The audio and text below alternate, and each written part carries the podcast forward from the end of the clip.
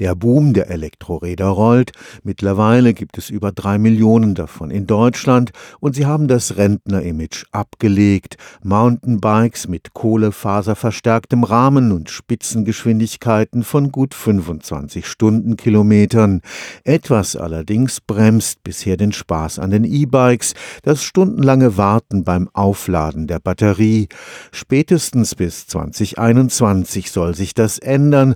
Am Karlsruher Institut Institut für Technologie läuft ein vom Bundeswirtschaftsministerium gefördertes Forschungsprojekt, mit dem das Laden in Minuten möglich sein wird. Zwischen 350 bis 500 Wattstunden beträgt die Kapazität der Batterie eines gängigen E-Bike. Damit kommt man etwa 80 Kilometer weit. Will man mehr, hat man ein Problem. Aktuell, wenn man eine E-Bike-Batterie komplett aufladen möchte, dauert es zwei bis drei Stunden. Was natürlich schön wäre, gerade wenn man auch weitere Touren machen möchte, dass man die Batterie schneller aufladen kann, in einer halben Stunde oder in einer Stunde vielleicht. Nikolaus Lehmertz forscht im Batterietechnikum auf dem Campus Nord des Karlsruher Instituts für Technologie.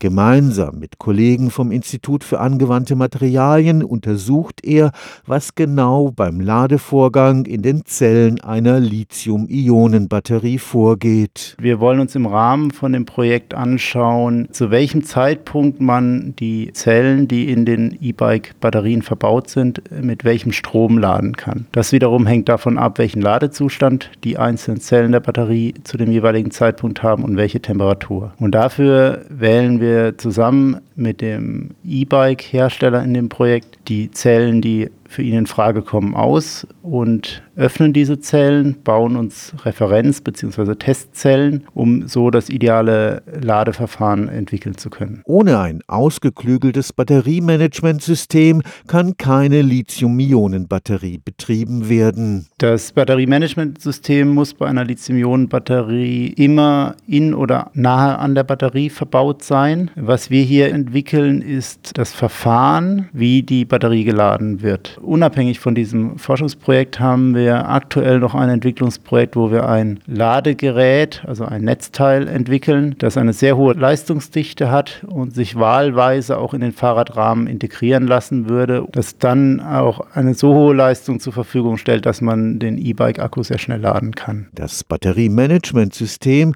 muss auch dafür sorgen, dass die Batterie nicht in Brand gerät. Wenn sich Lithium metallisch auf der Anode abscheidet, können dort dort Dendriten wachsen. Das sind dann wie kleine Nadeln und diese können einen Kurzschluss innerhalb der Zelle verursachen und der kann unter Umständen Auswirkungen haben, dass es zum Brand kommen kann. Der am Forschungsprojekt beteiligte E-Bike-Hersteller möchte seine Räder zukünftig auch mit einem Internetanschluss ausrüsten. Damit sollen kontinuierlich Betriebsdaten verfügbar sein. Angefangen vom Standort, auch dann Thema Diebstahlschutz zum Beispiel, wenn das Rad geklaut wird, dass man es dann wieder aufspüren kann. Beispiel Batterie, wenn man sieht, dass die Zellen sich dem Lebensende zuneigen, dass man eine neue Batterie bestellen kann. Kann aber auch interessant sein für andere Komponenten, den Motor zum Beispiel, wenn man dort Verschleiß feststellen kann. Das wird in sehr vielen Bereichen mittlerweile gemacht, dass man einfach ein kontinuierliches Monitoring hat, wo man bestimmte Betriebsparameter überwacht. Stefan Fuchs, Karlsruher Institut für Technologie